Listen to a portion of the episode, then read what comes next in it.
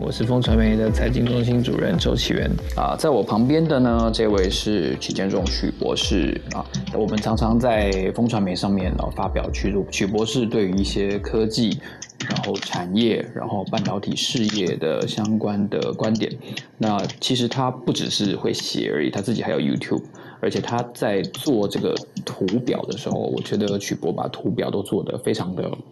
简明易懂。就说真的，就是一般。像我这是文组的哈，我我我要了解这件事情就已经不太容易了，所以他把图片做的非常的清晰，就就让大家能够用一个更简单的方式去理解这件事情。那今天我们要讨论两个话题哦，第一个话题当然就是哦，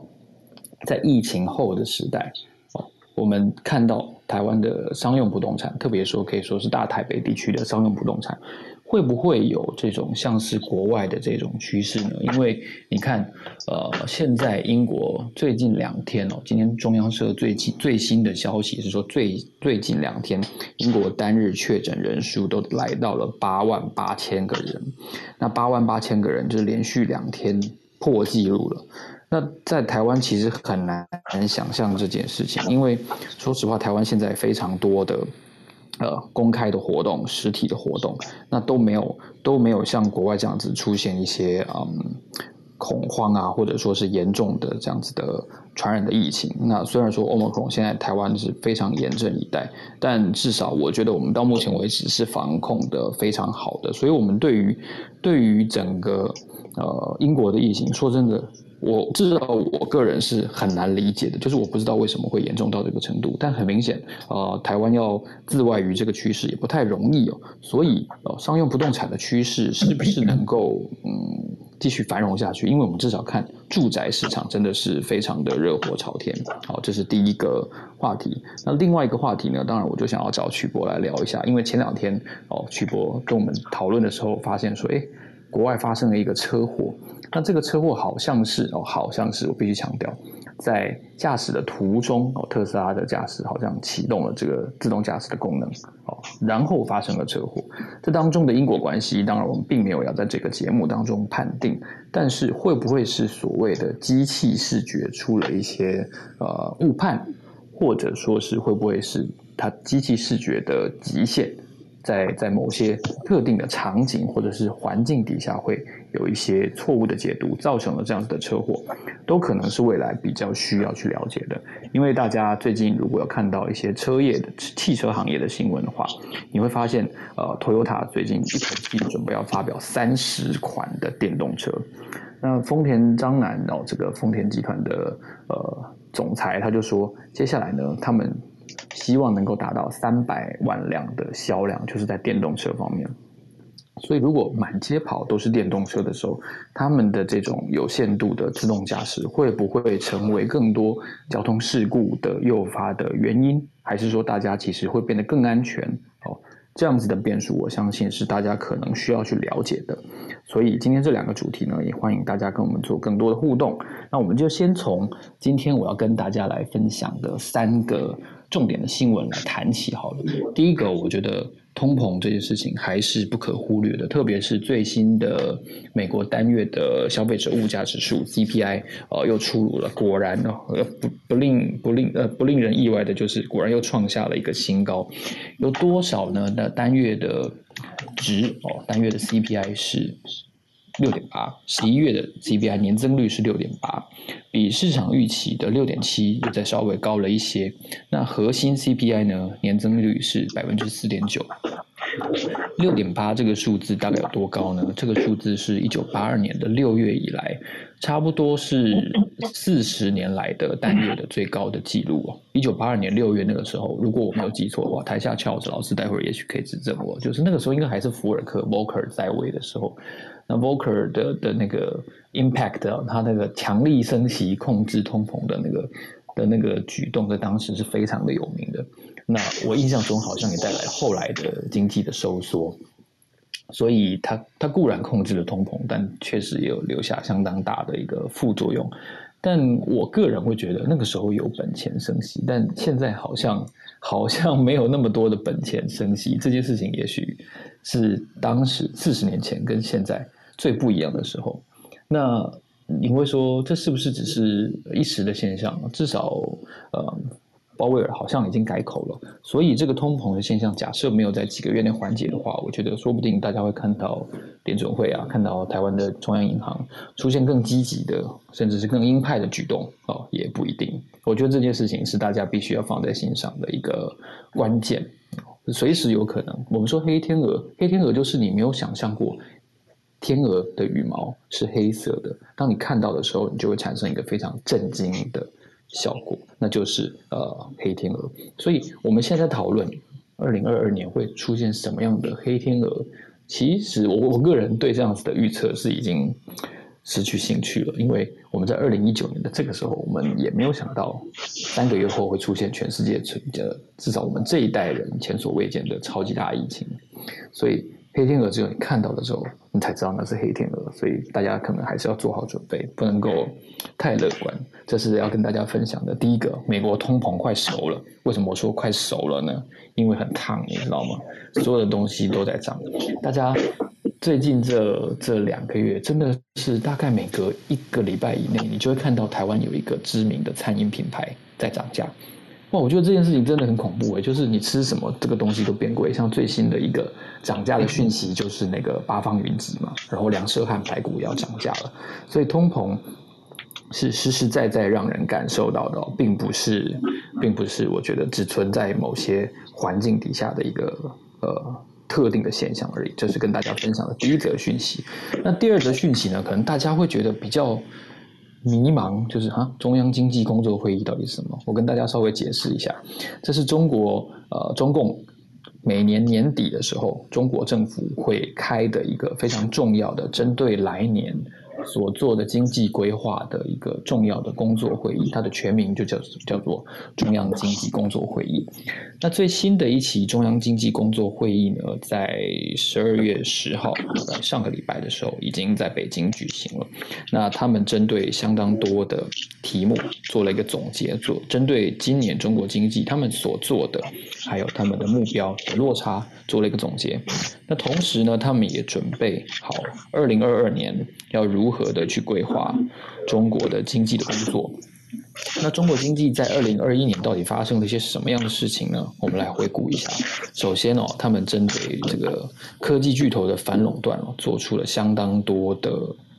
反制哦，或者说是回应。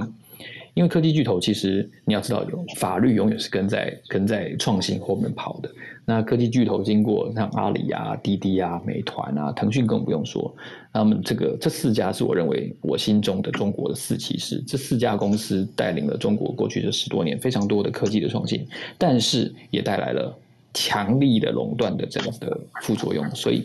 过去这一年哦，中国可以说是。领先美国很多，不要说蚂蚁还到现在还不能上市。你看滴滴，呃，低调的上市都没有敲钟，然后短短半年内又要再下市，还好他当当初没敲钟，还好当初 IPO 的时候没有让散户抽签，所以没有造成太多的这种投资的纠纷。但是他这样子这这样过水，短短六个月就要再再再离开，也说明了其实中国跟美国的这种嗯贸易或者说科技创新之间的一些纷争哦，就是并没有结束，甚至可以说是越演越烈的。那中国的中央经济工作会议，他们针对二零二二年还做了一些什么样的准备呢？他们在几个结论里面哦，他们有特别提到，像是反垄断跟不正当的竞争，就是他们要加强监管这件事情，还是在二零二二年会继续下去的。所以你说这个打科技巨头的屁股打完了吗？二零二一年打了好几下，每一个人都被打了好几下，那。那打完了吗？我觉得好像还没有打完，因为他在中央经济工作会议的结论里面很清楚的举到，说围观的政策、反垄断跟反不正当竞争还是要继续。所以大家可能，比如说你假如假假如你有买一些中资科技股的话，可能你要做好准备，可能你的股票证券交易的场所还呃会从美国变成香港也不一定。那另外一个呢？另外一个就是说房市哦，中国的房市这件事情也是相当大的一个呃关切所在。为什么呢？因为你看恒大，恒大在一笔债券违约，然后呢，最近还有一家公司叫做佳兆业，佳兆业也是违约了。那而且它这个违约是没有没有宽限期的，所以现在也就是两两大两家超大型的这个中国的房企，也就是房地产的企业，都面临了所谓的资金的困局。在这个情况底下呢，啊，前两年习近平推出的一个口号叫做“房子是用来住的，不是用来炒的”。中国这个媒体啊，还有他们的一般的舆论啊，简称叫“房住不炒”。啊，“房住不炒”的这个。大的所谓的宏观格局的定位还是会继续，但是呢，因为现在已经有一部分的房地产企业已经走不下去了，那如果中国政府这样放任下去的话，很可能会掀起一些风暴、一些连锁的效应，所以他们预期啊，接下来除了说要去发展一些所谓的租赁市场之外，其实呢，他们。中国政府呢也积极的希望，现在二零二二年可能会稍微疏通、稍微宽松一下。他们说叫做促进房地产业的良性循环和健康发展。哦，暂时不会再逼得这么紧。这可能是中央经济工工作会议里面两个大家必须要比较知道的这样子的讯息。那第三个消息要跟大家分享的是什么呢？是 Visa 在看后疫情时代的。行行动支付的市场，Visa 我们都知道就是信用卡的巨头嘛，那所以 Visa 在看全球的支付趋势，还有台湾区的支付趋势的时候，其实是有相当代表性的。那在最新的 Visa 消费者支付态度报告里面，虽然说。这个疫情还没有过去，我们还需要面对相当长的一段时间的考验。但是 Visa 观察有发现哦，整个台湾区的消费者其实因为疫情的影响，所以在花钱在结账的时候，这个支付的选择呢，后疫情时代大概不会再回到现金了。卡片成为支付习惯的人哦，达到百分之九十九哦，也说非现金支付里面哦。去年二零二零年是史上第一次非现金支付的比例超过现金，今年这个非现金支付的比例呢，更从百分之八十哦飙到百分之九十九。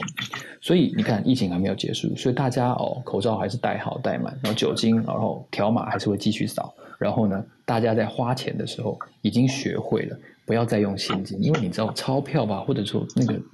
零钱找来找去，那个上面很可能全部都是细菌。大家对这件事情是很敏感的，所以我觉得台湾哦，在后疫情时代，其中一个转折就是我们的这个支付呢，终于可以变得比较创新。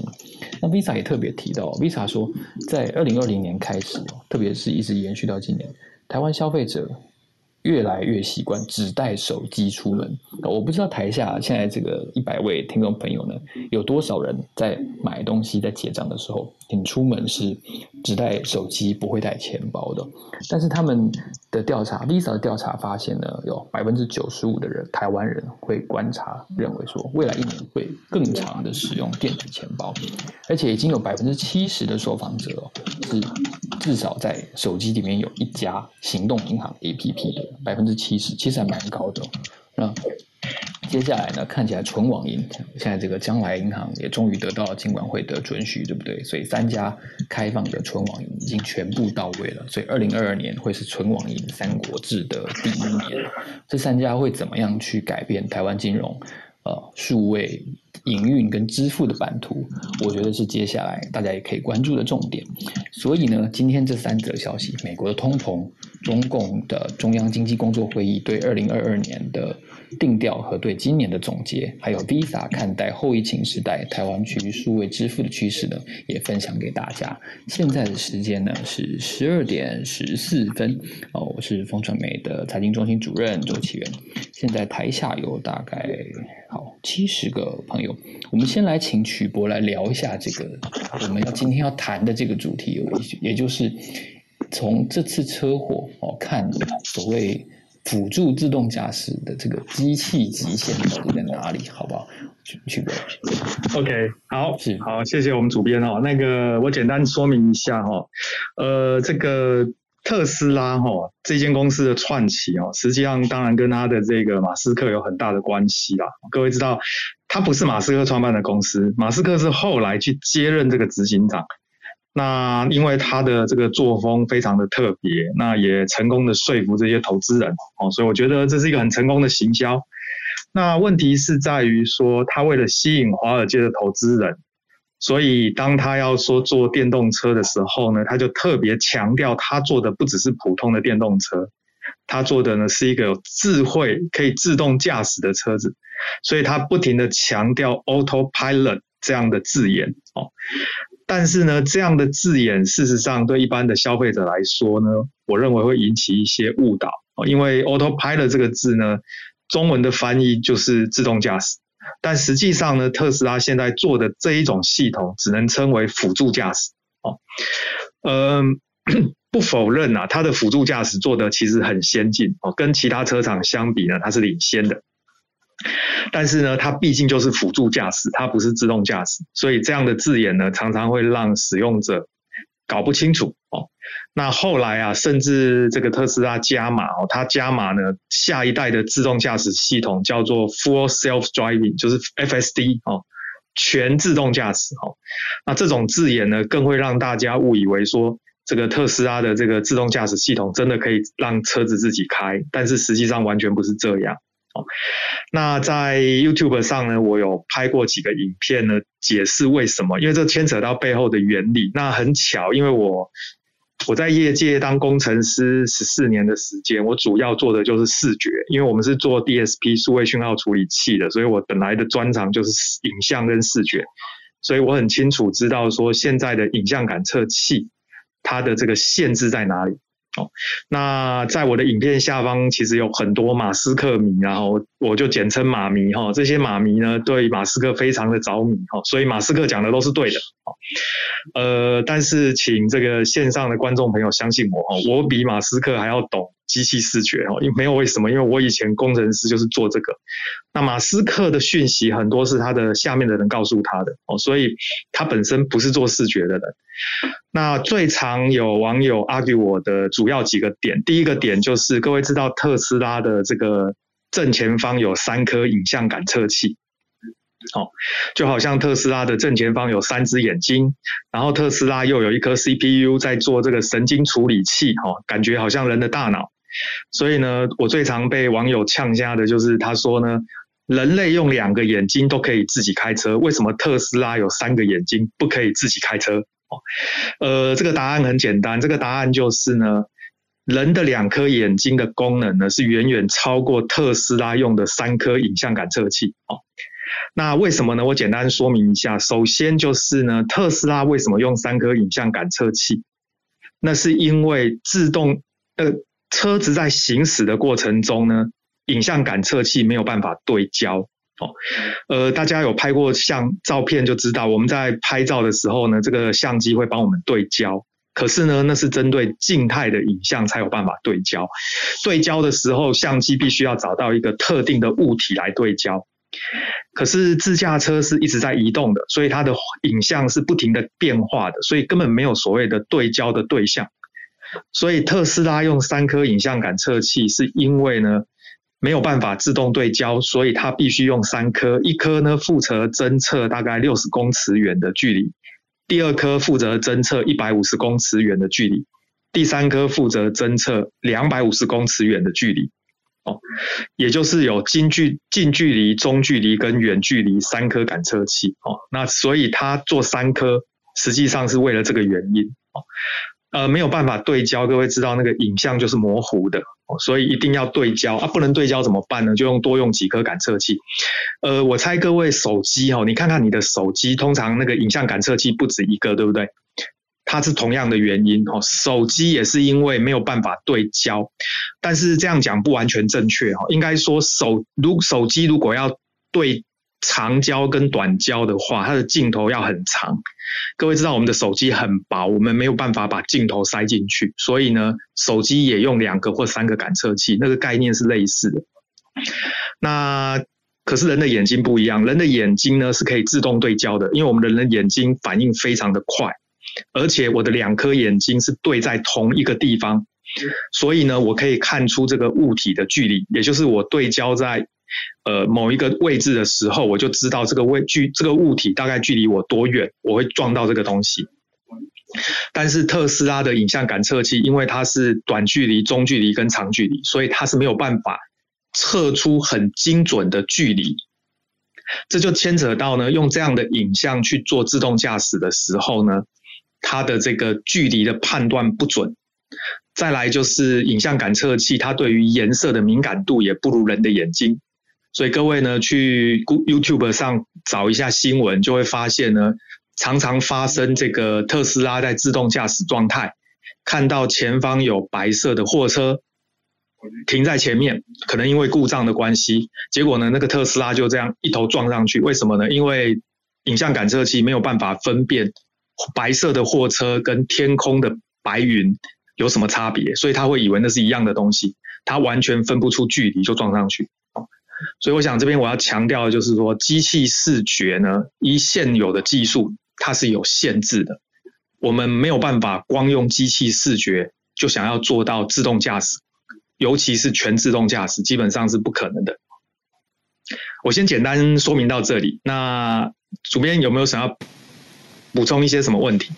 是，我想请教一下，所以，所以这代表着说，其实，呃，首先我们必须在呃中文跟英文的这个界限当中，我们要理解到，英文所谓的 autopilot，它也许并不是我们理解到的那个全自动。所以它中文其实你点进去，我们当初在跟许博在聊这个话题的时候，我有特别点进去特斯拉中文的网页。对，所以它指的其实中文它呈现的是自动辅助驾驶，而不是自动驾驶。所以我相信其实很多人是误解了这个意思。所以我们开始会在新闻当中看到有一些人哦，隔壁的车子其实那个那个 整个驾驶是呈现一个那个昏睡状态，他可能根本就误解了。所谓的自动驾驶并不是真自动，对不对？对我简单解释一下。事实上呢，英文的 autopilot 或 full self driving，它指的就是完全自动驾驶。那为什么我们看到网站？我昨天还特别针对这个议题，呃，去特斯拉的网中文网站上看，它为什么中文翻成全自动辅助驾驶？那是因为法规的要求，因为他们也知道说，如果把中文翻成自动驾驶或者全自动驾驶，这个。将来如果在路上发生意外的话，车主一定会求偿，那他们呢就脱离不了这种官司，所以呢，在中文翻译的时候刻意把“辅助”两个字加进去，所以就会发生一种很很诡异的翻译，叫做“全自动辅助驾驶”。各位想想看，既然是辅助驾驶，哪有什么全自动、半自动啊？所以很明显，这个只是在玩文字游戏。呃，我个人对马斯克是蛮佩服他，他很有办法说服这些华尔街的投资人来投资他的公司，而且他也把东西做得还不错。但是我对这个人最不能认同的就是呢，他没有办法非常严肃的去看待这一种跟生命相关的这种交通工具，可能对这个消费者造成的这种潜在的风险。他纯粹只是以炒作啊，或者说是以这种吸引投资人的角度去做这种行销，但是他没有考虑到一般的这个使用者对于这些文字游戏的熟悉度，还有对于这种自动驾驶到底能现在的这个技术能做到什么极限，其实一般的人是不懂这个东西的，所以才会发生说有人在特斯拉上面睡觉，然后车子高速的在行驶哦。那昨天发生这个车祸是。这个计程车哈，他这个司机，当然我我还是要强调啦，因为事故还是要调查，真的也有可能是司机不小心踩到油门，但是呢，这个司机的说法是说他没有踩到油门，他说他那个车子是在自动驾驶状态下突然失控冲出去，那他一直想踩刹车，但是刹不住呃，这个是司机的说法，这个可以调查，因为你如果有踩刹车，地上一定有刹车痕啊，我觉得这个事情当然是可以再调查，不过总而言之。机器视觉是有限制，而且还不只有刚刚讲的这个限制，所以呃，我个人因为今天刚好是公开的场合，我个人其实是蛮建议监管单位对于这种所谓新创公司，像特斯拉这种算是新创的自动驾驶公司呢，要有更严格的规范，不能允许他们玩这种文字游戏，因为这个东西牵扯到的不是只有特斯拉驾驶人的生命安全，因为这个车子开在路上。它可能会干扰，甚至会伤害到路人，还有其他用路人的安全，所以这个事情我觉得必须严肃的面对。是非常谢谢曲博。我们知道，其实呃，所谓的不分厂牌哦，所谓的自动驾驶这个无人车，它在自动驾驶的判定标准上，好像美国的交通监管单位它是有一个分级的，所以现在的特斯拉它是在 Level Two，对吗？好，我简单解释一下哈，这个分级总共有六个等级啦哈。那 Level 零就是完全手动的，叫 Level 零。Level 一的话呢，就是有部分的功能呢可以辅助使用者。哦，譬如说呢，定速，哦，像我的车子就可以定速，我开到高速公路上，车速一百，我就按下去，它就会保持一百，这种就是 Level One。哦，那 Level Two 呢，就是可以单独完成某一个动作，譬如说可以。跟车哦，前面的车加速我就加速，前面的车减速我就减速，这个叫 Level Two 哦。这个东西其实大概十年前就有了啦。哦，然后到了 Level 三呢，就是可以单独完成某一项功能，譬如说我要超车或者我要停车。呃，大家知道现在的自驾车有自动停车的功能，我开过这个停车位旁边，然后我按一个按键，它就帮我把车子停进去。这个是属于 Level 三哦，就是完整的完成某一个动作。那 Level 四呢，就是自动驾驶哦，它是真的可以在路上自动驾驶，但是呢，还是有方向盘，所以呢，在某些特定路段能够完成自动驾驶。例如说，我现在要从市区道路开到高速公路，那整个高速公路的行驶呢，我全部都交给电车子来做，这个就是 Level Four 哦。所以严格讲，Level Four 已经很接近全自动驾驶，但是它有方向盘，因为呢，在危急的时候，人还是必须介入控制。那 Level Five 就是最后一个等级，这个是完全自动驾驶，就是完全不需要方向盘，不需要刹车，这台车子从头到尾就是由电脑在开，人呢是没有办法介入，也不需要介入，这是 Level 五。那目前呢，特斯拉的这个自动驾驶呢，严格讲起来是属于 Level 三，也就是我刚刚说的，它可以独立完成某些功能，譬如说自动停车啦，哦，譬如说呢自动超车啦这一类的功能，哦。我必须老实说，这些功能并没有什么了不起哦，但是呢，他把它炒作成全自动驾驶，这个是有点过头了哦。呃，但是要特别留意的是，特斯拉呢报给监管机关的，它只有 Level Two，所以它的意思是什么？大家要去体会。它的意思就是说呢，车厂不想的去扛这些责任，因为只要是 Level 三以上的话，如果车子在路上发生状况，消费者一定会跟车厂求偿，所以他呢很巧妙的去躲避这个这个责任，所以他对监管机关说呢，我是 Level Two，哦，这个在国外的媒体都有报道过，他发给这个监管机关的公文说他是 Level Two，可是呢，他回头过来跟消费者说呢，他是全自动驾驶，甚至马斯克一不止一次在公开场合说，我们的自动驾驶就是全自动驾驶，哈，所以大家就可以体会说。呃，这个做法其实不妥当了。他他既然说是全自动驾驶，他就要有本事去通过监管机关的道路测试，这样才可以跟消费者说我是全自动驾驶，而不是跟监管机关说我只有 Level Two，但是回头却跟消费者说我是 Level Five、Level Four。这个是我觉得我不支不赞成的地方。哦，那回过头来看，就是呃。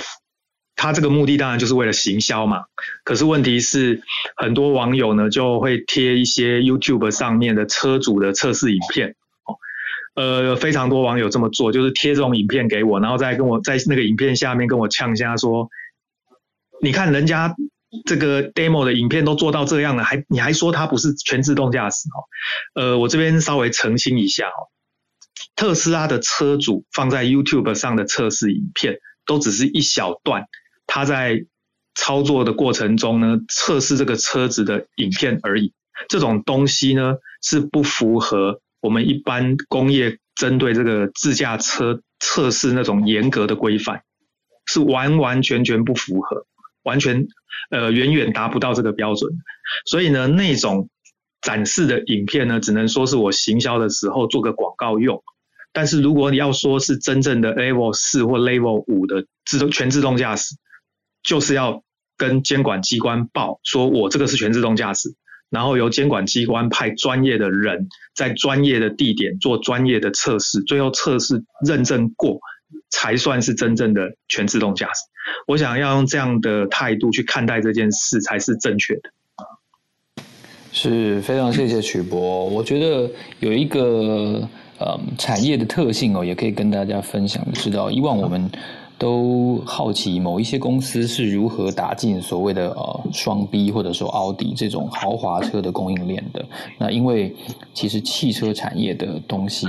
它要求的就是安全性。哦，可靠性就是这个 reliable，所以它要被认证的这个实验期间是很长的，因为毕竟任何一款新车开发出来，它要好几年的时间，它量产之后可能又会再生产好几十万台。你这个零件如果能够装配进去一台新车的话，代表你可能有几十万次，然后再乘以几十万公里这样子的验证的机会。如果你的可靠性不够的话，任何一个零组件都可能造成车厂非常严重的损失。假设是这样，车厂就会回过头来跟这个供应链求偿。任何一个环节的制造商都不可能让自己承担这样子的风险哦。所以你看，以往很多的大厂，呃，包括像是福特也好啊，或者说是全世界最大的车厂，他们到现在都还没有这样子像特斯拉的大张旗鼓的这样子宣传，名为 Autopilot 的实为嗯。辅助驾驶的这样子的一个方法，那其实大家可能对于呃现在的特斯拉的驾自动驾驶的能耐，可能已经认为它是 Level Five，但是刚才曲博说到了，它顶多只能算是 Level Three，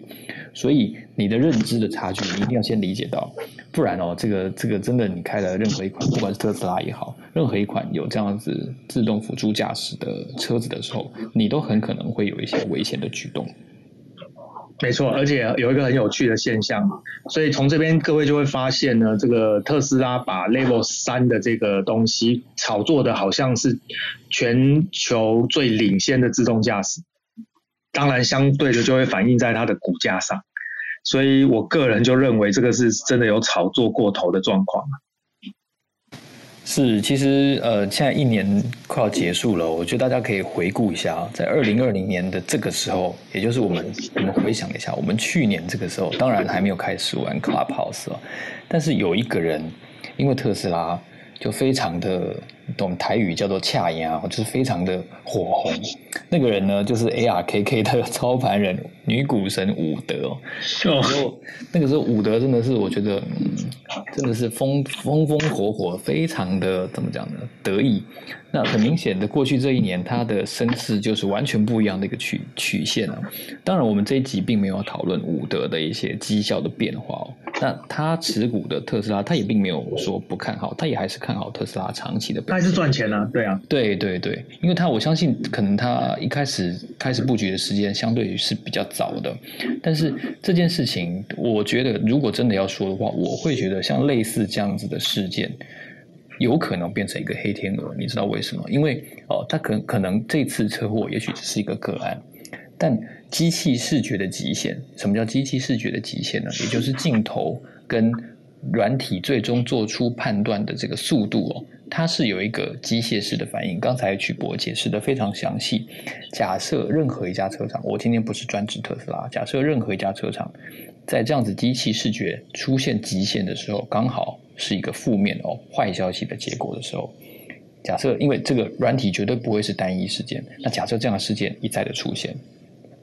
它会变成这个车厂的噩梦，就像二零一五年的时候，我们看到福斯，你觉你做梦都没有想到福斯会在所谓的排气数据上面造假。那我没记错的话，就因为这件事情，排气数据造假，福斯的市值少了三分之一。你能想象你从来没有想过的一件事情，让你的股票市值少了三分之一，会是一个怎样的场景？不管对基金经理人也好，不管对一般的投资人也好，或者说你是供应链的厂商也好，这都是很难承受的。所以在汽车业这件事情，安全哦，或者说可靠性都是非常重要的。那截至目前为止，首先大家在判断要不要去买，或者说要不要用这个自动辅助驾驶功能之前，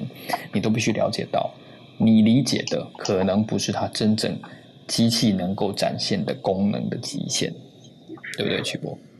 是，而且我要提醒大家哦，诶，也曾经有网友跟我呛下说，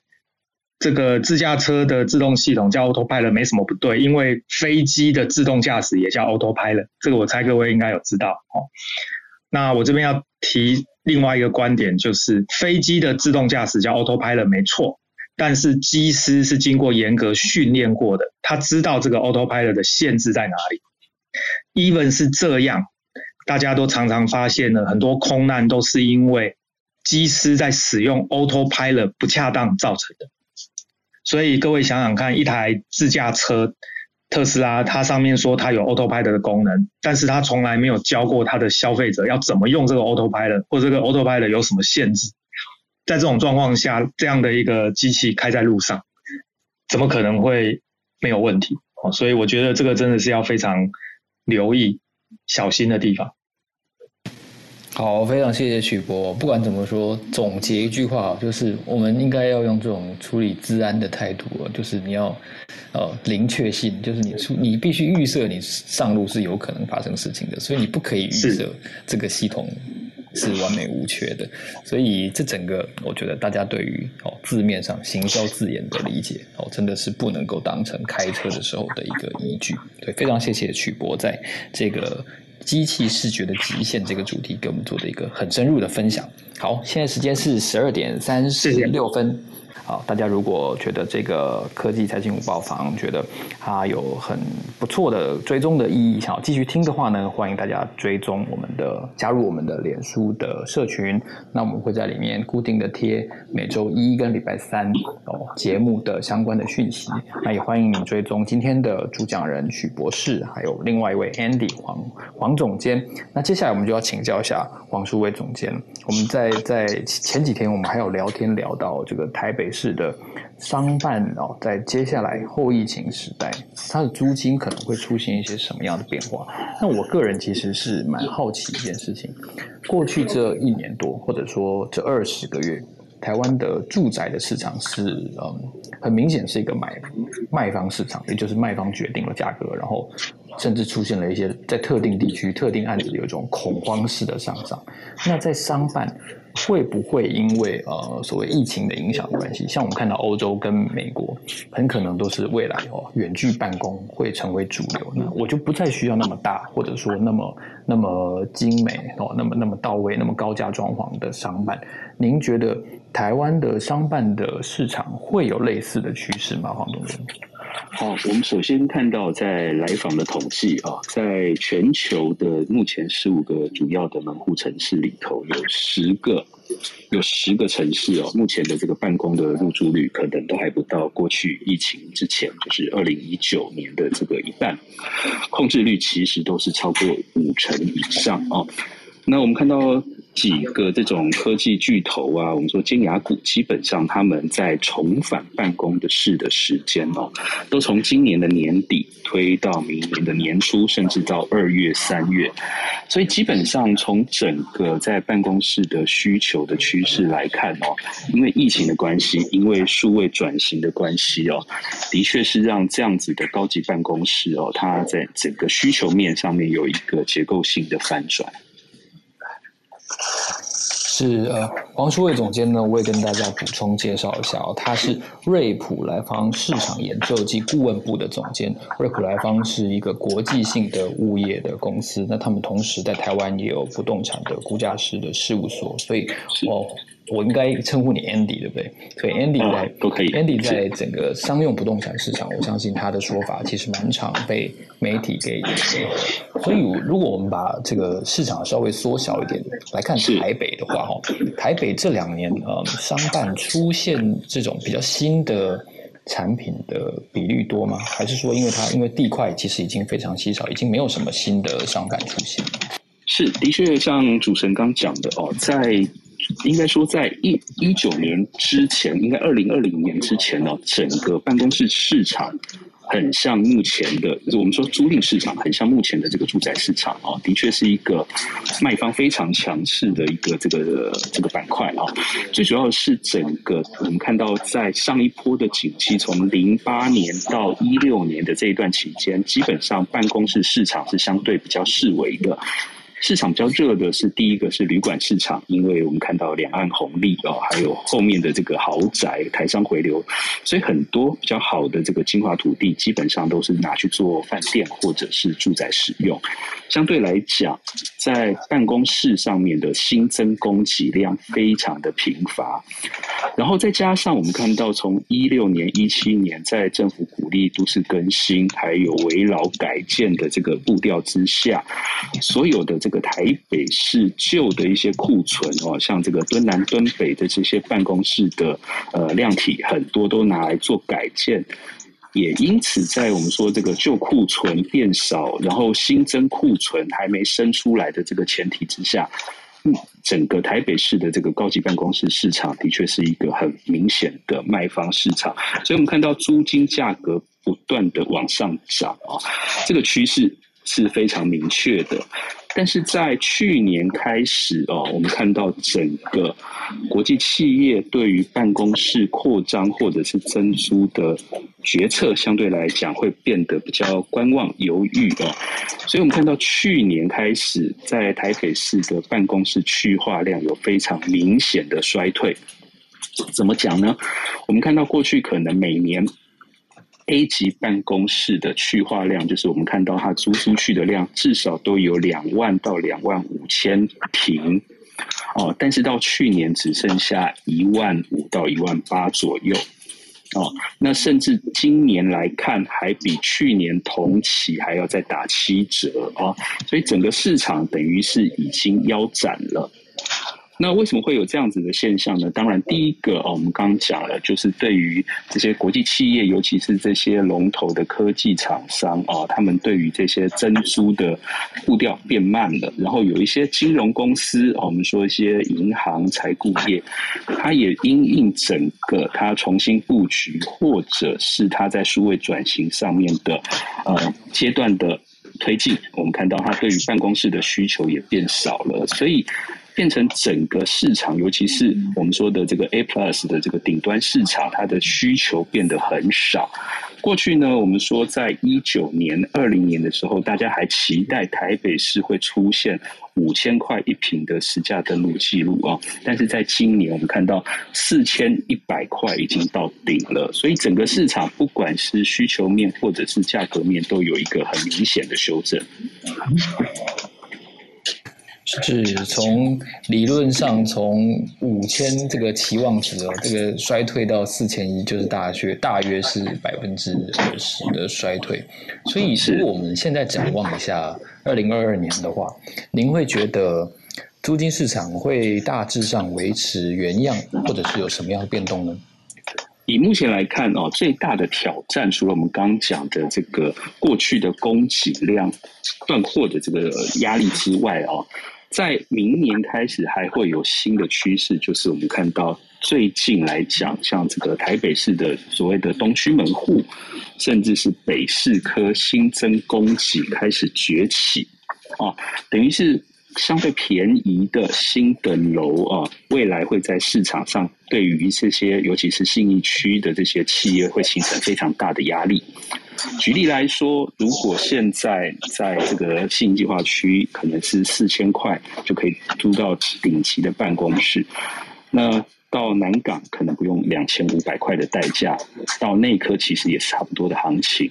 那在明年后年这些新增供给陆续上路上上市之后啊，我们预期在这个顶级办公室，尤其是在新计划区的指标楼，它在租金要往上攀的机会可能会越来越小，或者是越来越慢。是，而且还会出现一些这种外迁潮，就像您讲的这个办公室迁往这个呃北市科类似这样的趋势哦。其实我觉得不止在台北，我刚好也可以分享一个例子哦。那个我有一个朋友，他在外商的宠物食品公司上班，然后他在那个首尔的同事哦。他们就最近就很不愉快的一件事情，就是说首尔的分公司的总经理，他决定把公司从首尔市区搬到首尔市郊，因为他们发现就是说过去这一整年几乎都没有进办公室，那租金无疑就是一个很大的负担，因为房东不愿意降价。那后来呢，他们这个搬迁的命令一发，就没想到他们公司哇就。发生了一个类似这个成立工会的事情。那成立工会主要诉求就是说，他们不愿意搬家，不愿意从首尔市区市中心搬到首尔市郊。可是诡异的是，他们现在还在在家办公。那一群没有要进办公室的员工成立工会，然后呢，跟公司抗议说，你们不可以把公司从市中心搬到市郊。所以整件事情其实非常的非常吊诡，因为他们根本就没有进公司，可是付房租的。是公司。那他们却说他们不要搬家，所以我相信这样子的事情，其实呃，不管从劳资关系出发也好，或者说从这个租金市场、从房商用不动产的市场下去推演的话，我觉得疫情带来的啊不动产的需求的影响，很可能呃还会持续下去。我这是我的解读，我不知道 Andy 你觉得是的确哦。我们在去年调查的时候啊，这个大家其实对于办公室的这个区位其实非常在乎，尤其它其实是人才招募的一个最大的亮点啊。那我们都会举例说，这个你如果是要招募员工，你觉得是在新计划区的一零一啊，这个公司比较有号召力，还是搬到内科去？好。但是，因为我们刚刚讲这个，因为疫情的关系，大家工作地点的改变，或者是公司对于租赁成本的调整哦，我们看到最新的这个调查内容哦，呃。愿意在市中心，我们做一个这个全球的这个企业的调查，愿意在市中心增加面积哦，租赁面积的这些厂商哦，可能不到一成，但是愿意把这个公司迁到郊区的哦，已经增加两成，跟去年同期相比，而且有三成的哦，才三成以上的这些公司，其实都未在未来两年内都会有这个搬迁总部的计划，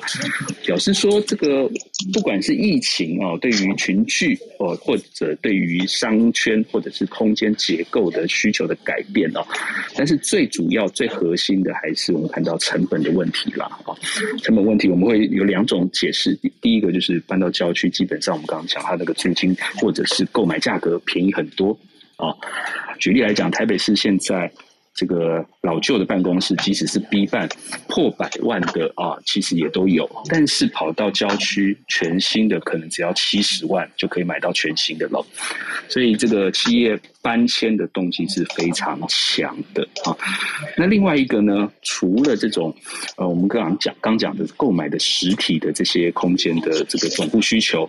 一开始提到的啊，呃，会不会有一些这个 co-working space 的这个需求产生呢？的确，这个。其实蛮多的啊，因为不管是呃我们说分流或者是备援办公室，在目前的整个呃办公需求的这个 solution 里头啊，它会变成一个重要的选像。所以我们也看到这样子的经营商，他在大量拓点的这个需求也是开始增加。所以我们也不排除未来会有更多哦，所谓在郊区或者是在卫星城市。这样子稍微好一点的新的办公室，会由这些经营的业主来进驻。是我相信，就是诚如刚才 Andy 所说，这个卫星城市或者说郊区，它的意义在于，第一个不只是成本的负担而已。我相信它更多的是一种弹性。弹性这两个字，还有它背后代表的呃可转换的这个能力，可能是不管是。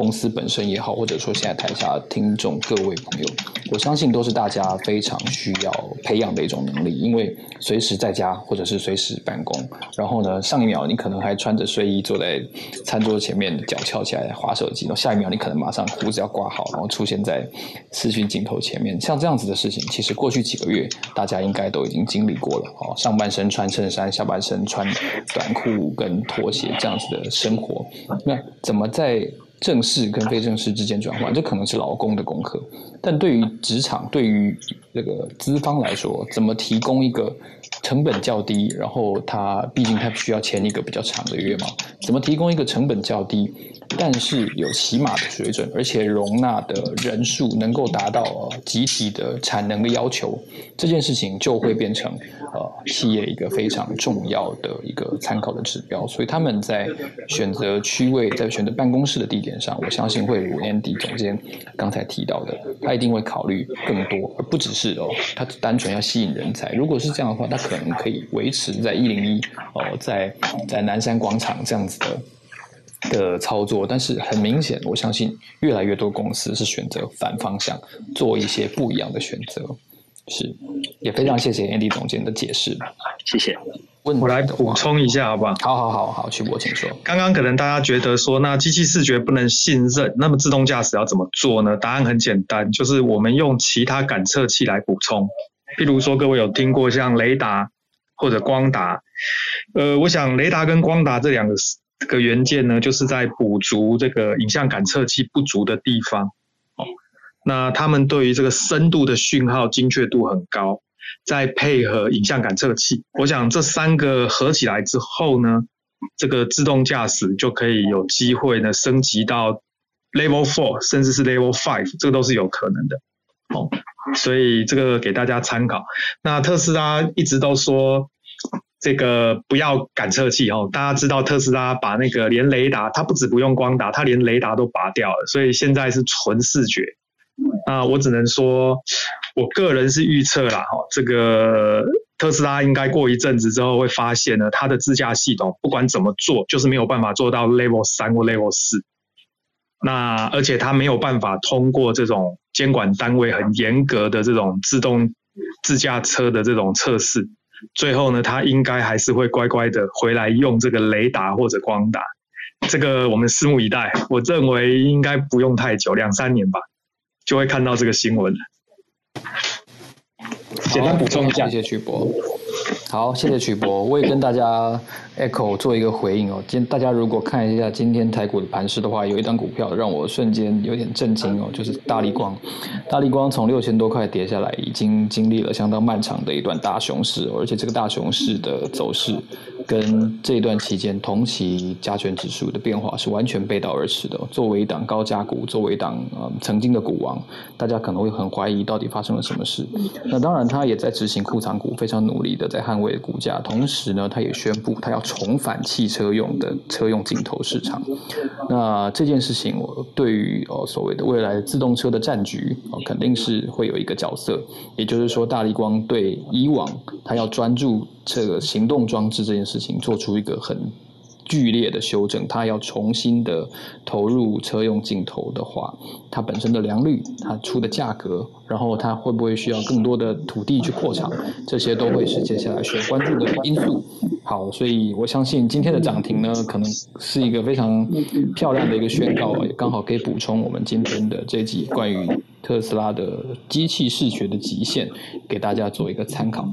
好，今天非常谢谢曲博，谢谢 Andy 总监两位给我们针对不动产市场的租金变化，还有针对特斯拉的车用镜头的视觉极限这两个话题，给我们做了很深入的解析。好，也期待接下来能够在相关的话题上面听到你们更深入的看法。现在时间呢是十二点五十四分，那我们今天的节目就到这边告一段落喽。非常谢谢大家，也谢谢两位讲者，期待接下来有机会再邀访你们，来跟大家做不同的方面的访谈。